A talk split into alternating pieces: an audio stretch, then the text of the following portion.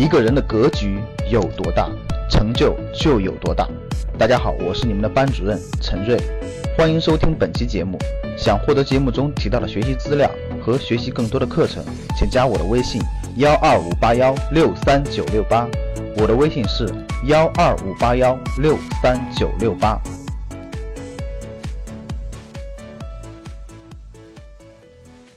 为什么是失败的？全是失败的，因为我看着别人，我看着别人赚钱了，是吧？为什么？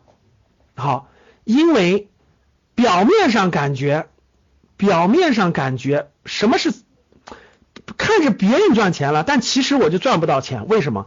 因为所有赚钱的在这个行业里都是坚持了三年以上的。所有赚钱都是在这个行业坚持了三年以上的，这是第一点，而我都没有坚持到三年以上。那为什么我坚持不到三年以上呢？因为还有一个很重要的原因就是，当时可以赚钱，但是我做的时候其实已经已经过了这个行业的巅峰了。我进去的时候其实已经不太赚钱了，别人都是在前面赚到钱的，我基本都是后面进去的。所以我一看啊，别人赚这个钱其实是用了。其实用三五年以上，甚至十年的积累才赚到的，而是而我进去时候已经完全过了这个饱和期了。其实做的人非常非常多了，利润率已经很低很低了，所以我都没有坚持了三年以上，所以全是失败的。这五年跨了十一个行业，到处摸索，最后全是失败的。所以呢，就当你追着钱跑的时候，你看着钱的时候，其实你已经晚了。大家能理解吧？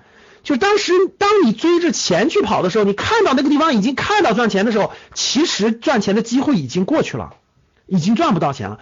当时我根本不明白这些道理，对我刚当时根本就不明白这些道理，就换了在五年当中摸爬滚打，换了十一个行业，真的换了各种各样的职业。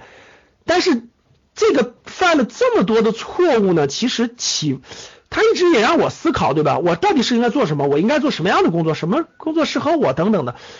这个困惑一直迷惑我。大家看，这是两个思路。第一个思路是什么工作适合我？就我找了半天也没有适合我的，对吧？第二个思路是我一直追着钱跑。这两件事对我的困惑非常大。我追着钱跑错了吗？我就一直反思，让自己反思这个问题，对吧？第二就是那什么工作适合我呢？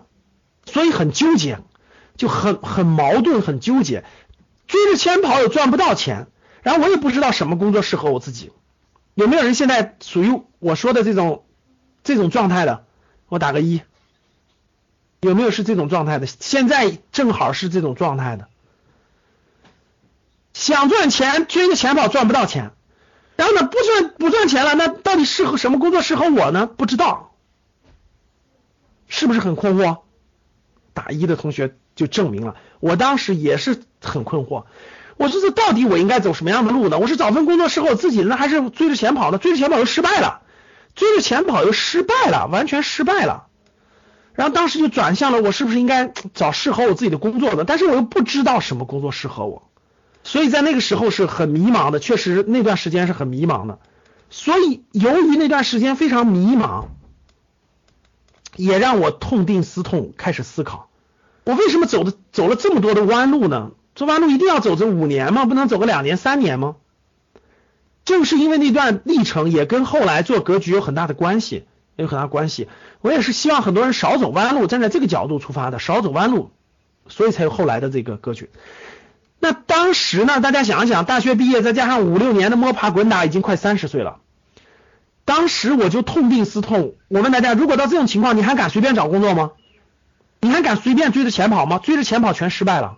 然后随便找份工作，一做就我不知道为什么，所以一做就会就是当他我下定不了那个决心的时候，我一我就下我就坚我就坚持不了三到五年啊。当我下定不了那个决心的时候，我就坚持不了三到五年，坚持不了三到五年的话，就就就很很这个不知道该怎么办，我就不敢去找工作了，因为一找工作我坚持不了那么久啊，工作三个月就走了。看不到方向，很迷茫。当时真的是这种困惑所在，所以当时我就做了一件事，我就休息了几个月，大概休息了三个多月。这个时间，我就把我过去的过去走弯路这些经历就做了一个梳理，就静下心来做了一个梳理。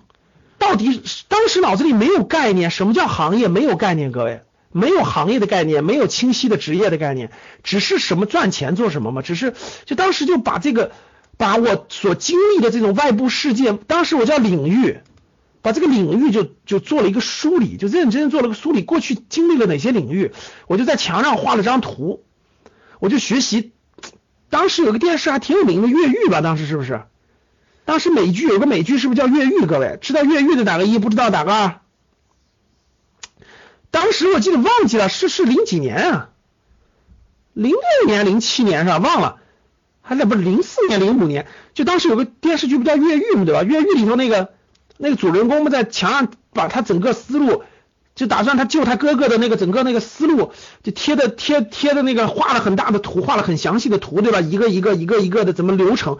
哎，我看了那个美剧，对对我有启发，我就把整个过去的这个，我就画了一个我的是思路的这个地图。当时我叫领域，就我做了什么领域，做了什么项目。当时我当时我叫领域，叫项目，啊，这不叫行业，叫职业，叫领域，叫项目。我自己画的图，真的是画了好几张纸，画了很多很多。然后我我就休息了几个月，我那几个月就认真反思。就开始认真反思，反思呢，我就发现了很多问题，我没有解决的问题，我就把它打问号，然后我就做了一件事儿，我在那几个月的时间，我就梳理了我的思路，梳理了我的思路，就把我的思路梳理完了以后，大概这个财商启蒙就发生在那个阶段，各位，当时就发生在那个阶段，然后呢，我那个阶段有，因为我过去工作有五年的经验嘛，对吧？我就去请教了一些所谓的高人吧，今天看来可能他已经不算什么高，就是。因为我成长了，但是当时他对我来说是指导，是绝对是各种各样的高人，至少比我高的高人嘛。我在休息那段时间呢，我就回顾了所有自己的亲身经历，画了详细的图，我就请教高人。当时我去请教高人，我所认为的高人啊，有过去的同事、领导，还有老板，就是这些困惑，我去请教高人的启蒙。再加上我当时大量阅读了大概有几十本，当然我一直都保持着阅读商业书籍和商财经类型那个东西的这个习惯，有把我过去阅读的很多东西做了一个梳理，可以说在三十岁左右的时候算是财商启蒙。